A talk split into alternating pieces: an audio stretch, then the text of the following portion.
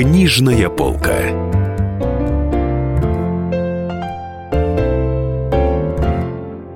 Здравствуйте, дорогие друзья!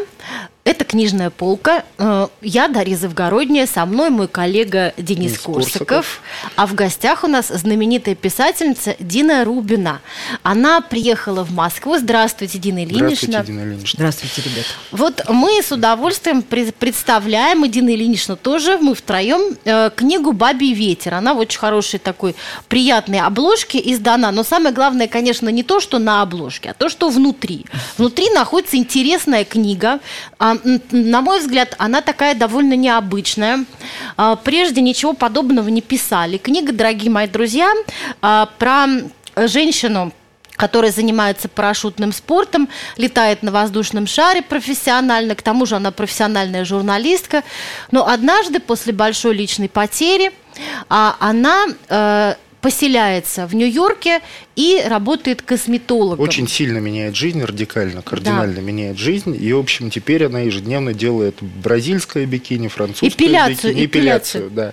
Она эпиляцию воском делает. Вот, э, ну, удивительная такая Потрясающе. э, совершенно Да, потрясающе, наверное, когда вот свой текст ведешь в таком пересказе. Вы знаете, так, я, я себе просто на минутку вообразила, как можно пересказать так Анну Каренину. Одна баба, которая изменила мужу, Спуталась стала с жить с каким-то офицериком. да. Ну и чем это закончилось? И бросилась Бросилась под поезд, да. Несчастный ребенок. Да. Да, что можно себе предположить? Вот, а, кроме того, эта героиня, э, она делает педикюры еще всяким пожилым дамам. А, вот а, мне интересно, э, интересен выбор, так сказать, рода Да, деятельности. давайте еще скажем, что э, весь роман на- написан, э, скажем так, в, виде, в форме писем, которые адресованы, видимо, вам, Дине Рубину, как Нет, это писательнице. не адресовано Дине Адресованы Рубиной. подруг, подруге Э, писательницы. Это адресовано некой писательнице, э, которая служит исключительно только неким адресатом, э, такой стенкой, стеной плача, может быть, куда направлен монолог. И это было самое трудное, потому что написать целую книгу в жанре монолога, неважно, что это называется письма, это прямая тек- э, прямой текст, это прямая речь.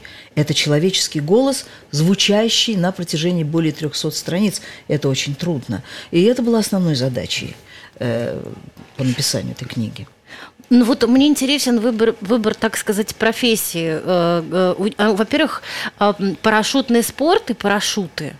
А, Такая необычная вещь. Воздухоплавание как Воздухоплавание таковое, да. вообще. Ну, учитывая, что она потом еще с парашютов она переходит на Это воздушные не такая шары. уж необычная. Во всяком случае, когда я в Фейсбуке обратилась, как обычно, к своим а, друзьям, знакомым, незнакомым людям, а их там очень много тысяч, а, я просто бросаю клич, например, там, геодезисты, отзовитесь. Вот так-то я написала, парашютисты, отзовитесь, мне отзвались 75 человек.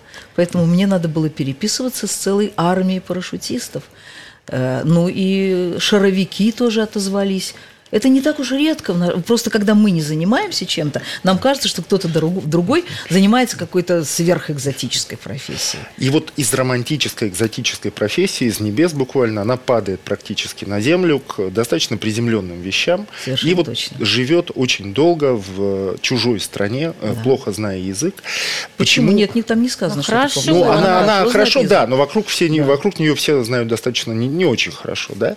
Не, и ну, она общается, да. она общается при этом с крайне экзотическими персонажами, с крайне Она странными вынуждена персонажами. общаться с экзотическими персонажами, потому что она работает в достаточно эм, специфической области деятельности. Эта специфическая область деятельности была мне необходима, э, потому что мне нужно было в образе современной женщины, даже не конкретно этой женщины, а для э, для показа, для сотворения образа современной женщины мне нужна была очень большая высота, и очень глубокий низ.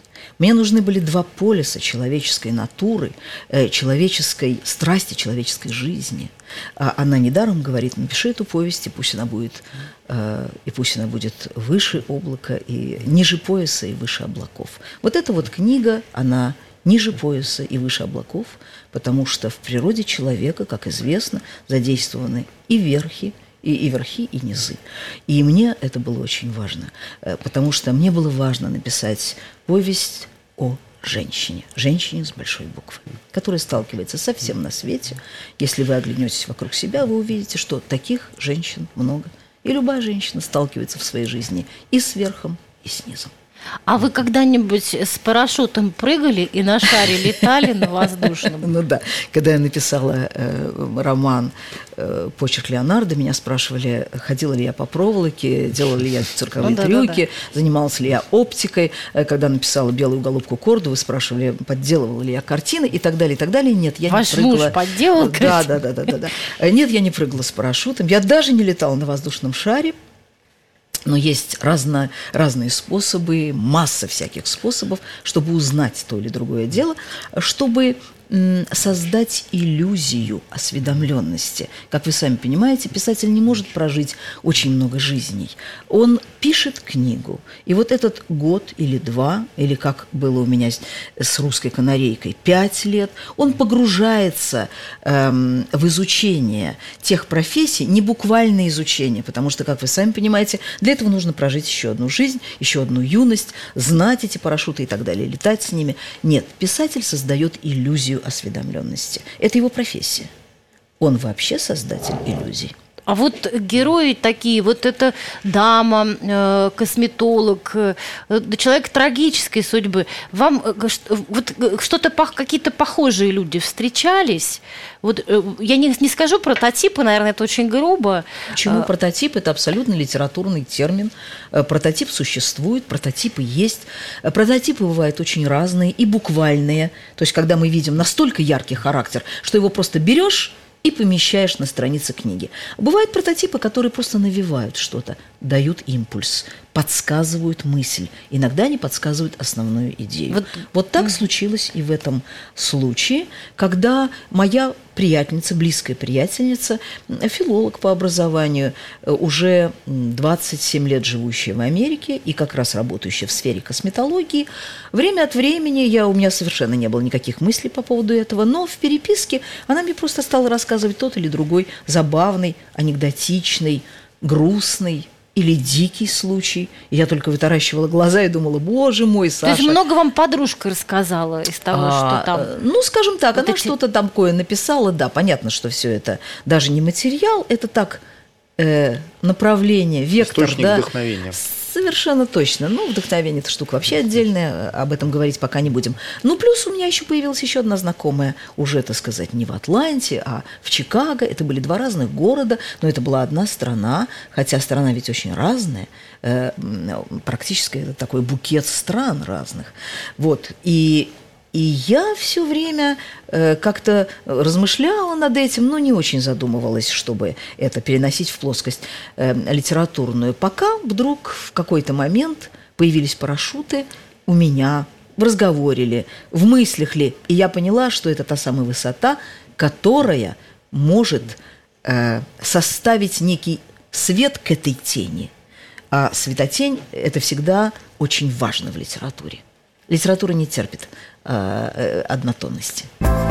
Продолжим через несколько минут. Не переключайтесь. Книжная полка.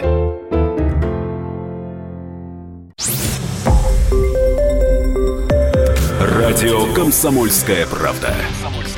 Более сотни городов вещания и многомиллионная аудитория. Челябинск 95 и 3 FM.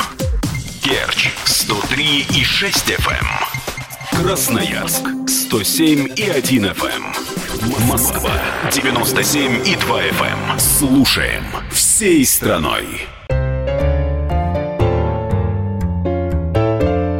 Книжная полка.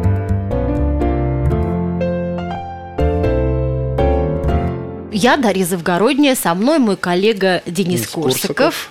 а в гостях у нас знаменитая писательница Дина Рубина. Вот мы с удовольствием представляем, и Дина Ильинична тоже, мы втроем, э, книгу «Бабий ветер». Вот очень интересный вот этот персонаж э, Мэри. Э, там появляется мужчина, который хочет быть женщиной. Ну, я не буду спойлерить, рассказывать там... Почему он, почему? Почему? он хочет быть женщиной? Да, Он там причины такая более интрига навороченная более чем вообще, неожиданные. ну, не знаю, ну, ну, в общем, слава богу, все-таки скажу, что женщина не становится, и главной героине это приносит большое облегчение. В общем, читайте там все перипетии. Но вот я хочу спросить, а вот вам такой дяденька когда-нибудь встречался? Вот он хотел, хотел быть женщиной, а потом все-таки передумал. Вот э, Я знал нескольких таких людей, э, которые, к сожалению, не все из них, а несколько человек, которые, к сожалению, прожили, например, свою жизнь, скажем, в Советском Союзе. И это были люди, а, им жизнь в Советском Союзе не предоставляла возможности там ходить с клипсами, с бусами и так далее, пытаться что-то искать в этом направлении. Вот. Но они так и не нашли себя, они прожили одинокими просто людьми. Такие люди есть. А Когда я перебралась э, в другую страну, то я обнаружила, что существуют разные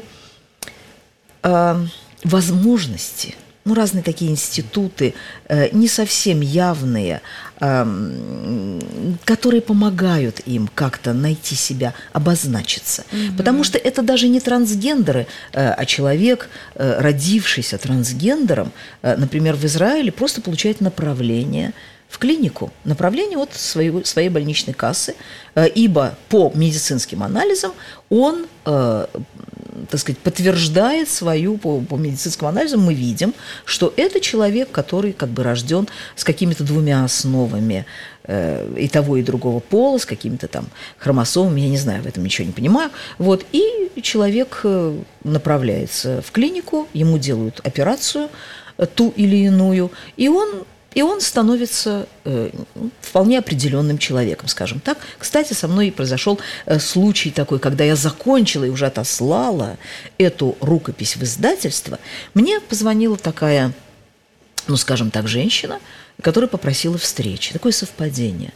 Э, Когда я поняла, что это, и она сказала, только не назначайте. На 19 у меня встреча с моим а, эндокринологом, у меня операция по смене пола, сказала она.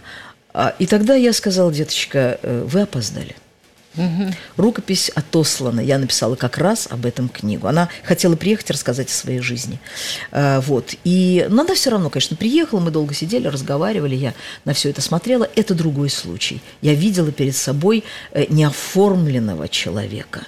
Я видела человека, которого можно принять и за мужчину, и за женщину при известных обстоятельствах. Здесь мы имеем дело с психологическим отставанием. Здесь мы имеем Здесь дело... в романе, в смысле? Да, да, да, да, да. С психофизическим, с э, психофизической поломкой. С психической, скорее, поломкой, Да. которую возможно было исправить. Такие случаи тоже есть. вот, Вот, смотрите, интересно. да, вот еще один момент в вашей книге. Давайте я сейчас прочту. Это, конечно, слова не ваши, это слова вашей героини. Сейчас Денис будет три часа искать. Нет, нет, я быстро. Вы говорите про э, толерантность, да, э, в частности, и она говорит, что какие-то базисные противоречия, неполадки в самой логике жизни общества, в главных ее установках. И это касается не только Америки, а вообще стран, запродавших здравый смысл и здоровый инстинкт химерам вроде какой-нибудь толерантности, хотя никто уже не понимает, что это такое, чем от нее спасаться, и из какого дзота от этой самой толерантности Я вот это тоже отстреливаться. хотела да. Да. Да, вот э, это, насколько вы разделяете позицию героини относительно толерантности и вообще вот той ситуации, которая происходит сейчас в Америке, в Европе и так далее?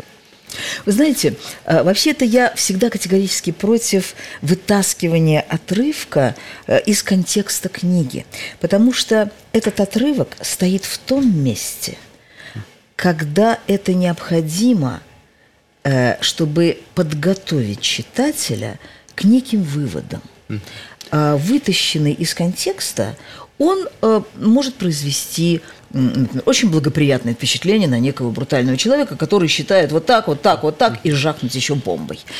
А для человека, наоборот, склонного э, к оправданию абсолютно всех, там сказать, изысков, э, скажем, общества, вот таких изысков, он, наоборот, произведет впечатление некая совершенно тупая, прямоугольная, так сказать, квадратная, э, туполобая и так далее баба, вот так вот выражает свое вот это. Это можно трактовать и так, и эдак. Я лично считаю, что трагедия Рима, падение Рима во многом э, должно быть примером того, как богатая, э, свободная демократическая империя, вот, э, так сказать, мощная страна, может э, начать подгнивать в самых неожиданных местах. И, казалось бы, самые лучшие, самые передовые мысли могут оказать самую плохую услугу как обществу, так и некой государственной машине, которая не позволяет э, каким-то установкам, там, демократическим, нравственным, каким угодно, установкам а, не позволяет этим установкам сдвинуться с места в ту или другую сторону, не позволяет никому трактовать их как-то так, чтобы это было э, ну, более полезно обществу, чтобы, чтобы действительно здравый смысл, ну, здравый смысл, когда мы говорим о здравом смысле, я имею в виду абсолютно определенные вещи. Э, скажем, э, там, моя близкая подруга, профессор э, и доктор э, по музыке, третья степень, здесь она закончила закончила у Жислина, эм, и она там уже директор двух э, детских международных конкурсов, никак не могла получить американскую грин-карту. Никак. А 10 почему? лет. 10 лет. В то время как любой мексиканский, э, так сказать, э, проползший под забором товарищ – очень быстро получает. Значит, здесь мы имеем уже некий крен. Мы видим какой-то крен в обществе. А почему она не могла получить? Что ей мешало? Что ей помешало? Ну, потому что у нее не было того или иного права, она была слишком благополучна. А. То есть она э, была э, белой женщиной с хорошим английским и, и так, так далее. все хорошо. А зачем, зачем тебе еще грин-карта? Ну, в общем, да? где-то приблизительно так. Когда она уже висела на грани того, чтобы ей не позволили там дольше оставаться или что-то такое, вот тогда уже она наняла адвоката, заплатила, конечно, страшные деньги, и, наконец, путем вот этого всего в то время как, э, значит, скажем, там, латиноамериканцам и так далее, и прочим, и прочим, выдаются бесплатные адвокаты. Ну, что мы будем входить в некие, как бы, крены общественных каких-то вот неполадок таких, э, государственных неполадок. Они есть, поэтому... А в случае с Римом какие именно это были неполадки, например? Ну, вы говорите, вот Рим, империя пала. Какие конкретно вот э, примеры? Вы помните, есть блистательные эссе об этике Умберто Эко. А, вот не уверен, помню. Вот. Значит, э, в, в частности, он рассуждает и о Риме, и о падении Рима.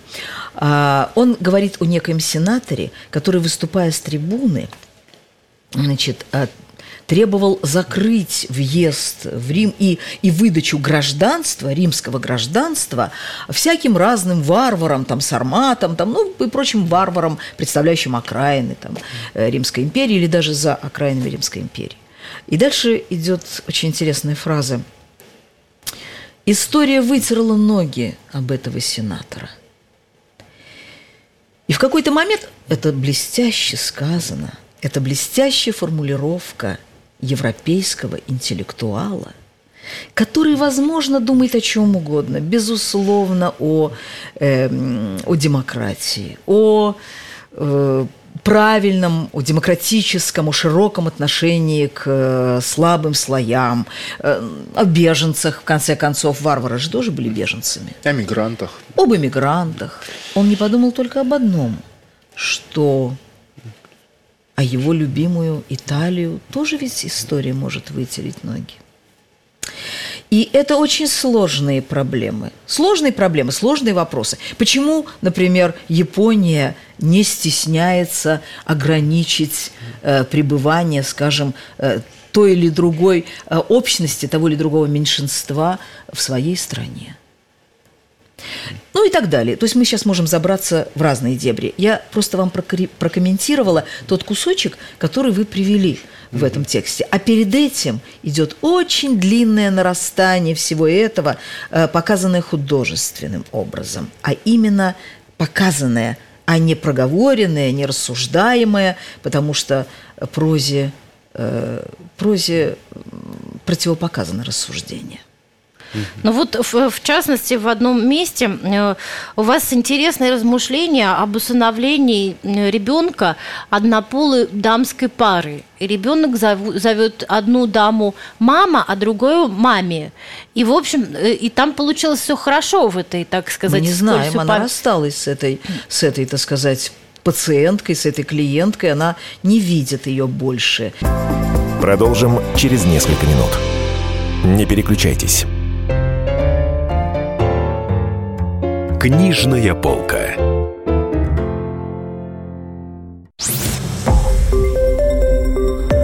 Радио «Комсомольская правда». Более сотни городов вещания и многомиллионная аудитория. Ставрополь 105 и 7 FM. Эм. Севастополь 107 и 7 FM. Эм. Калининград 107 и 2 FM. Эм. Москва 97 и 2 FM. Слушаем всей страной. Книжная полка.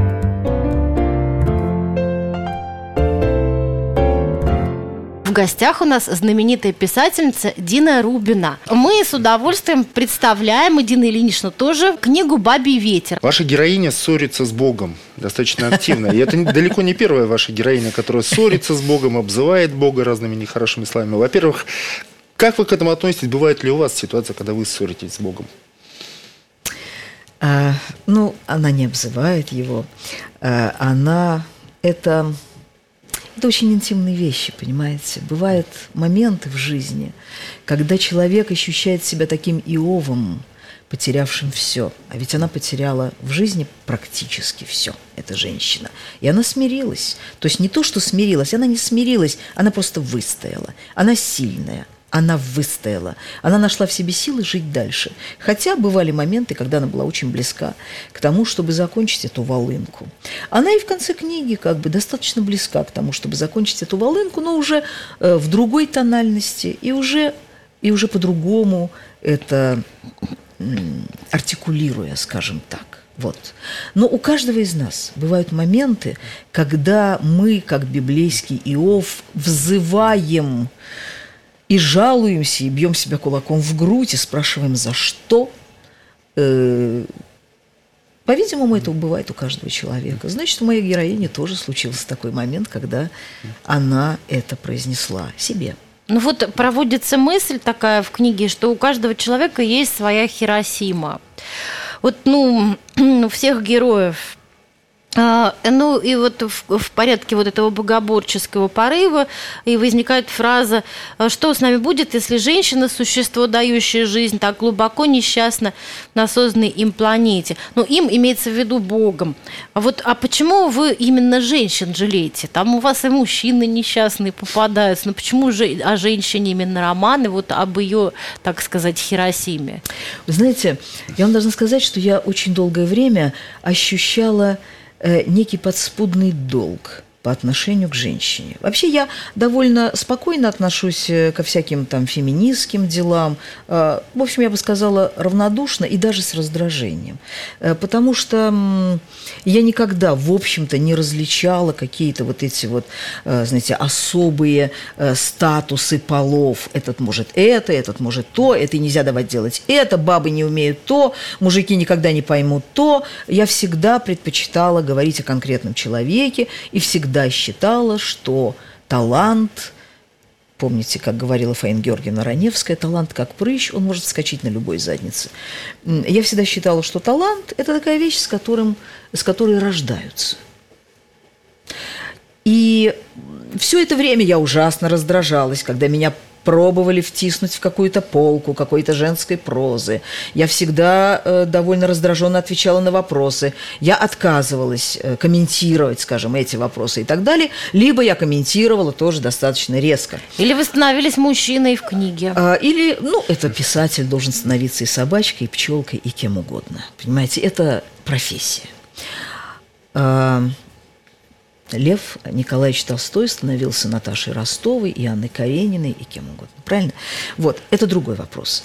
А, и вот подспудно уже некоторое время мне, э, у меня стала накапливаться такая, знаете, такая тревожность по отношению к этому миру, в котором, э, в котором образ женщины явно помещается где-то вот на каких-то не очень призовых местах, скажем так. И вдруг я прочла интервью с Бродским давнее интервью, как вы сами понимаете, давнее, поскольку его уже давно нет на свете, э, где он с огромным пиететом и симпатией рассказывает о э, современной ему тогда из, американской литературе и о женщинах, писательницах, которые замечательно работают в современной американской литературе. Он называет имена, я сейчас не припомню, да и не стоит даже приводить, но он говорит о той, об этой, как замечательно работает в драматургии это, как замечательно. Для меня это было неким откровением, потому что мы же привыкли образ Бродского все-таки видеть сквозь призму такого довольно желчного господина, очень умного, очень резкого. Помните его высказывание «У меня нет принципов, у меня только нервы». Э, И вдруг вот такое интервью, в котором встретилась фраза, что, собственно, этот кровавый век, в то время речь шла о 20 веке, да, что может этот кровавый век, собственно, дать женщине? Бесчеловечный век дать женщине. Это сказал Бродский. Я задумалась. И это было естественно, потому что это сказал не кто-нибудь, да, это сказал Бродский, которого я бесконечно уважаю. Я стала думать над этим. И вот с этого все и началось. Я очень много над этим думала. Я поняла, что это некий фокус, э, где собрались какие-то мои мысли, какая-то моя тревога, какое-то мое желание э, продумать это. Создать образ женщины, современной женщины, которая хлебнула того и этого – очень многие женщины проходят через самые разные потрясения своей жизни. И, и вот это меня как-то сподвигло на то, чтобы написать эту книгу. Я долго выбирала форму. Это не сразу. Я пришла к форме писем, причем односторонних писем. Мне был важен человеческий голос. Это должен был быть длинный монолог от начала и до конца. Как сделать так, чтобы разбить этот монолог, чтобы, чтобы читатель не устал от этого голоса? Это уже был другой вопрос, технический. В общем, она принесла мне довольно много огорчений, труда, э, таких нервных срывов, долго я с ней боролась, с этой книгой, но мне кажется, что в конце концов я ее одолела. Вот, и это она достаточно дорога для меня. А вы вообще достаточно быстро пишете? Или как? У вас же выходит практически в год по книжке, то есть это достаточно э, нет, конечно, темпы, конечно нет, конечно нет, э, конечно нет. Это иллюзия. Просто я годами вынашиваю какие-то идеи.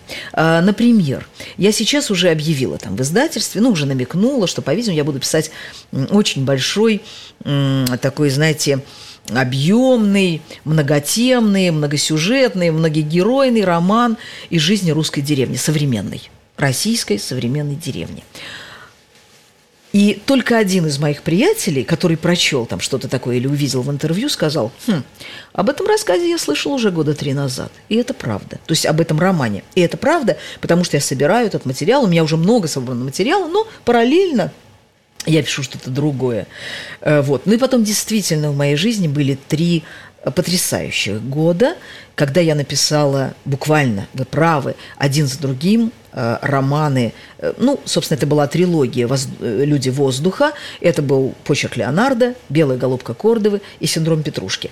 Тоже они отлеживались и долго собирались, но потом как-то так получилось, выстрелились. Вот. Ну, а потом была очень долгая жизнь с русской канарейкой и так далее. Слушайте, а, вот, а извините, а русская деревня вам же, наверное, по идее, э, надо бы там пожить какое-то время, если это огромный роман про ну, Почему? Я же не должна быть косметологом в американском салоне. Да? А, Фейсбук. Фейсбук. Ну, то есть Фейсбук, кто здесь из современной русской деревни, расскажите. Не совсем, не а совсем а так, конечно. Мне, у меня есть такая иллюзия, что о российской деревне, в общем, я знаю побольше, чем, скажем, об американском косметологе все-таки. Все-таки я человек говорящий на русском языке, пишущий на русском языке и бывавший, конечно, в деревнях, и живший там, конечно, какое-то время и так далее. Безусловно, я, конечно, я буду искать людей, нужных людей, нужные деревни. А может быть, я ее придумаю, как Николай Васильевич Гоголь, который придумал «Мертвые души», который, ну, не бывал в Средней России – а бывал он в городе Риме, где жил и жил и жил очень долго. Ну, как-то а... вот все-таки неожиданно. Там Белов, э, Распутин, Дина Рубина так в одну линию. Вот это у вас просто, к деревенчику это просто, никак не... Э, это просто разные, разные формы писательской жизни, это разные принципы. Потому что есть писатели, которые всю жизнь пишут о своей жизни, о своем опыте. А есть писатели, которые придумывают разные миры, это не то, что одно лучше, а другое хуже. Э, Фазиль Искандер, Фазиль Абдулович Искандер очень э, горячо мною любимый. Э, его проза для меня просто, просто беспрекословный. Блеск, примеры, все, что хотите. Вот. Он практически всю жизнь писал о своем Сергей сказать, Довлатов. горном. Э, да, с Довлатовым э, иначе, иначе с Довлатовым. Но, тем не менее, это, это люди, которые используют э, либо свой опыт пребывания в каком-то ареале, э, либо биографии совсем близких людей, которые вот находятся рядом. Они преобра- преобразовывают этот материал в ткань прозы. И есть другие, которые пишут на самые разные темы, которые пускаются туда, сюда, и третье, десятое. Вот. И у них тоже недурно получается. Это разная физиология писательская, психология разная. Ну вот некоторые откровения вашего косметолога, они вот похожи на какие-то рассказы из блога, на очень современные тексты, на, как, на тексты вот совсем-совсем современных каких-нибудь девочек. А, вот э, берут, откровенничают в каком-нибудь там в тематическом паблике, например. Вот я собираются все добивалась. компле- Я этого добивалась. эти да. косметологи. Это и была главная, главная задача, это была главная трудность. Перевоплотиться, во-первых, в другой язык.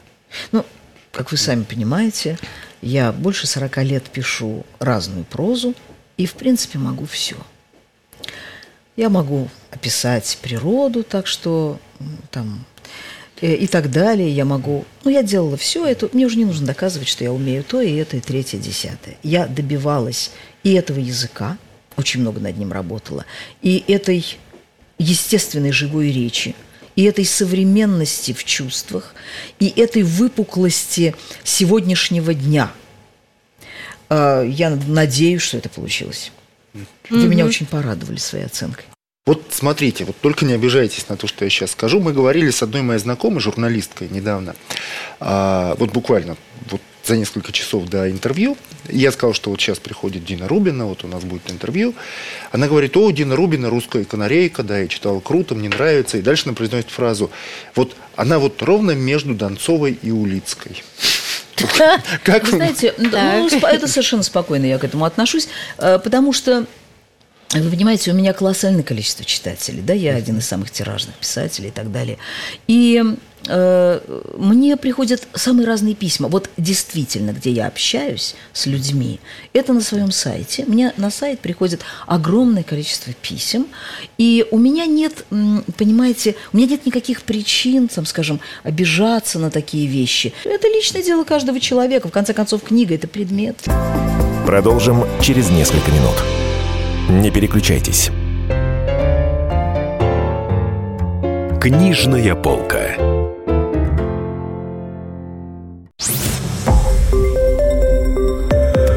Радио Комсомольская правда. Более сотни городов вещания и многомиллионная аудитория. Иркутск 91 и 5 FM. Красноярск 107 и 1 FM. Вологда 99 и 2 FM. Москва 97 и 2 FM. Слушаем всей страной. Книжная полка.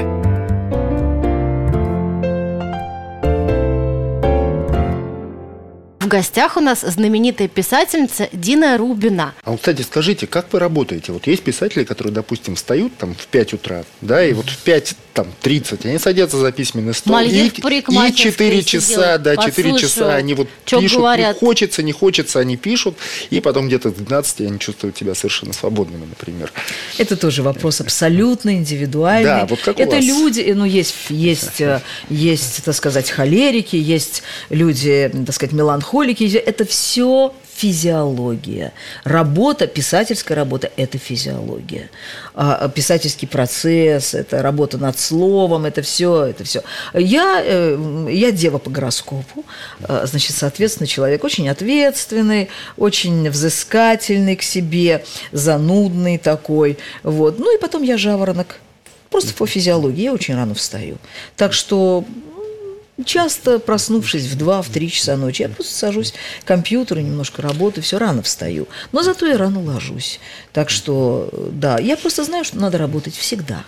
Ни дня без строчки. Обязательно написать надо что-то в день. Работать надо.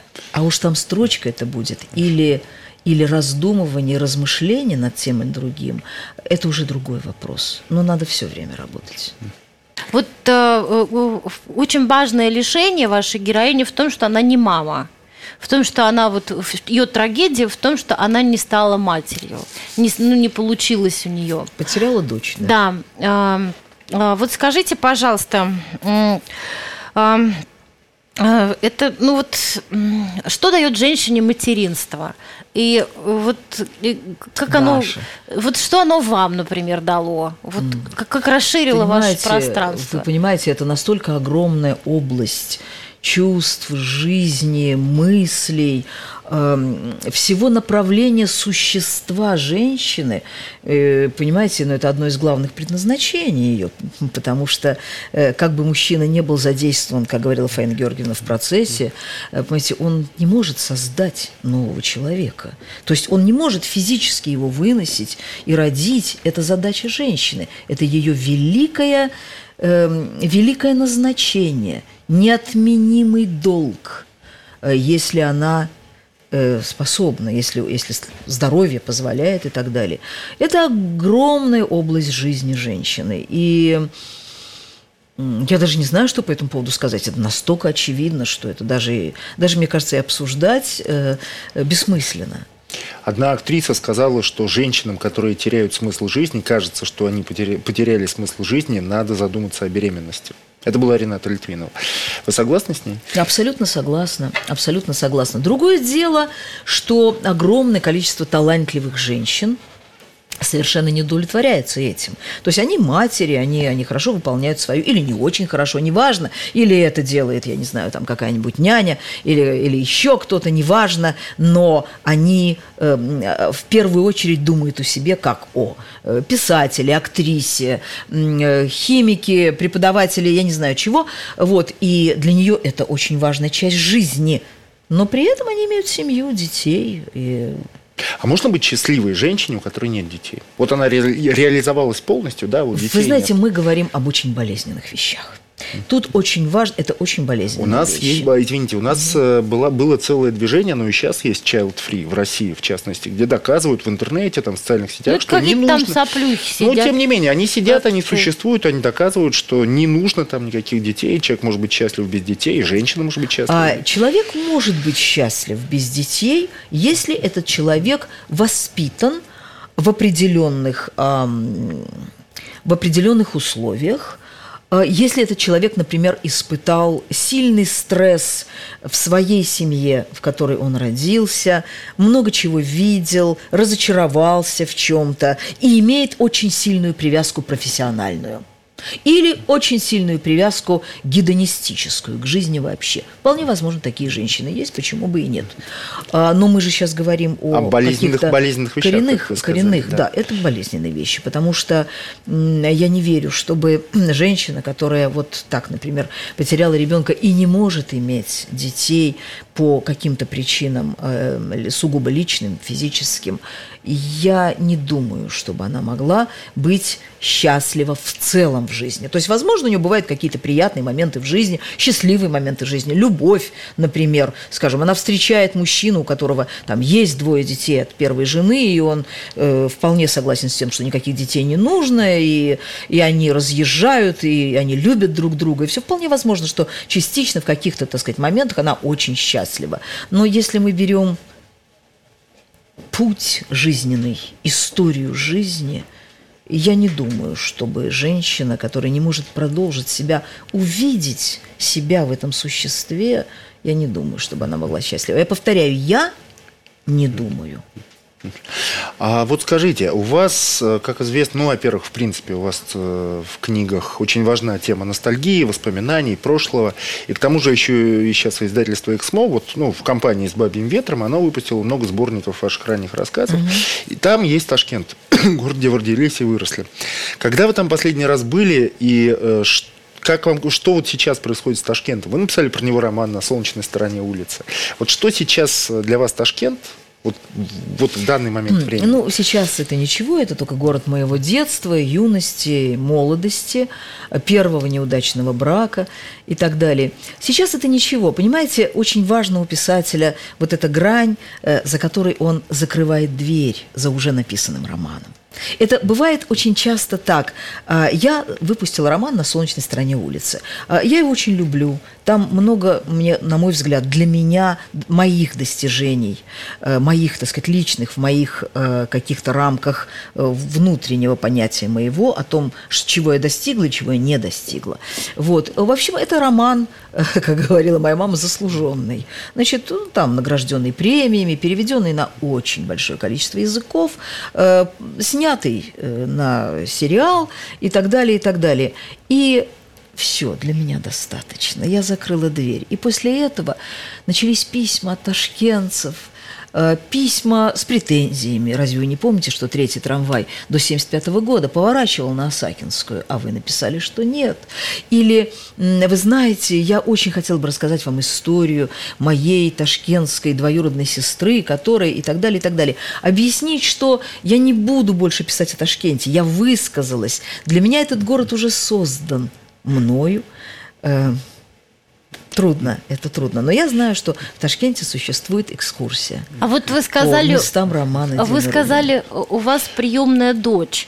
Mm-hmm. Не могли бы вы сказать пару слов об этом, э, об этом при... Ну, нет, это, это я просто привычно так говорю. На самом деле это, э, так сказать, это девочка при маме, при бабушке.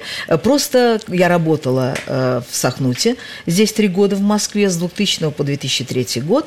И э, девочка, которую я приняла на работу в свой отдел, очень оказалась близким человеком, и когда мы собрались уезжать, она сказала, что она хочет уезжать с нами в Израиль.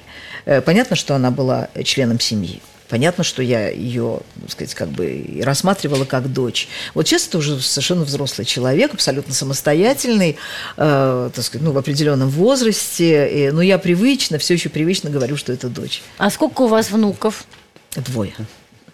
Э, так, а значит... А как, вы проявляете себя как бабушка? Вы вот прямо с ними возитесь или как? Или я нет? очень вожусь с внуками. Вообще я очень, очень ответственная дочь, жена, мама и бабушка. Вы я строгая? повторяю, я дева. Э, я внешне строгая, но вообще все домашние вьют из меня веревки. Бывают ли у вас творческие кризисы? Вот когда вот не пишется и все, вот стенка, writer's block, да, вот так называемый по-английски. Ну, между тремя и четырьмя, четырьмя часами утра ежедневно. А что, что происходит именно в этом? То есть два часа, ужас, когда вы просыпаетесь? Ужас, да, это, это, это рассветное время, очень страшное, когда когда ты предъявляешь себе очень много вопросов, э, спрашиваешь себя, отвечаешь самым бескомпромиссным образом. Вот вы сказали, вы не обидитесь, если я вам приведу, так сказать, да. то или иное мнение. О чем вы говорите? Э, писатель, уважающий себя, просто мастеровой человек, он себе такое говорит, что никакая дамочка не может ничего сделать его самолюбию больше, чем собственные разборки. Вот а у вас есть какой-нибудь рецепт э, э, держать диету, когда пишешь? Вот мне, когда надо большой текст писать, я не могу, я начинаю есть. У вас вы как-нибудь умеете с собой очень, бороться? Очень, очень вам сочувствую и очень вас понимаю, потому что Возможно. долгое время, до недавнего времени я была очень толстая. Ну, в молодости я, конечно, была хрупкая, худенькая и так далее. Вот, ну, потом я э, написала подряд три романа, в течение которых, во время которых, э, во время работы, над которыми я вскакивала, вскакивала, бессознательно бежала в кухню, хватала, конечно, угу. плитку шоколада, потому что мозг требовал да. э, вот, вот, вот. и так далее, и так далее. Да, и я, конечно, растолстела, но вот недавно взяла себя в руки, э, что-то там такое с собой сделала, а что? навесила себя плеух, села на какую-то там диету, это неважно какую, главное себе сказать, все, хэре, вот, и похудела и вполне собой довольна, и думаю, что как тетка пожилая, я выгляжу неплохо в этом весь. Спасибо вам большое, Дина Ильинична. Спасибо, что Спасибо пригласили. большое, Дине Ильиничне. Да. дорогие друзья, Друзья. это Денис Корсиков, Дарья Завгородняя. И в гостях у нас была Дина Рубина. Книжная полка.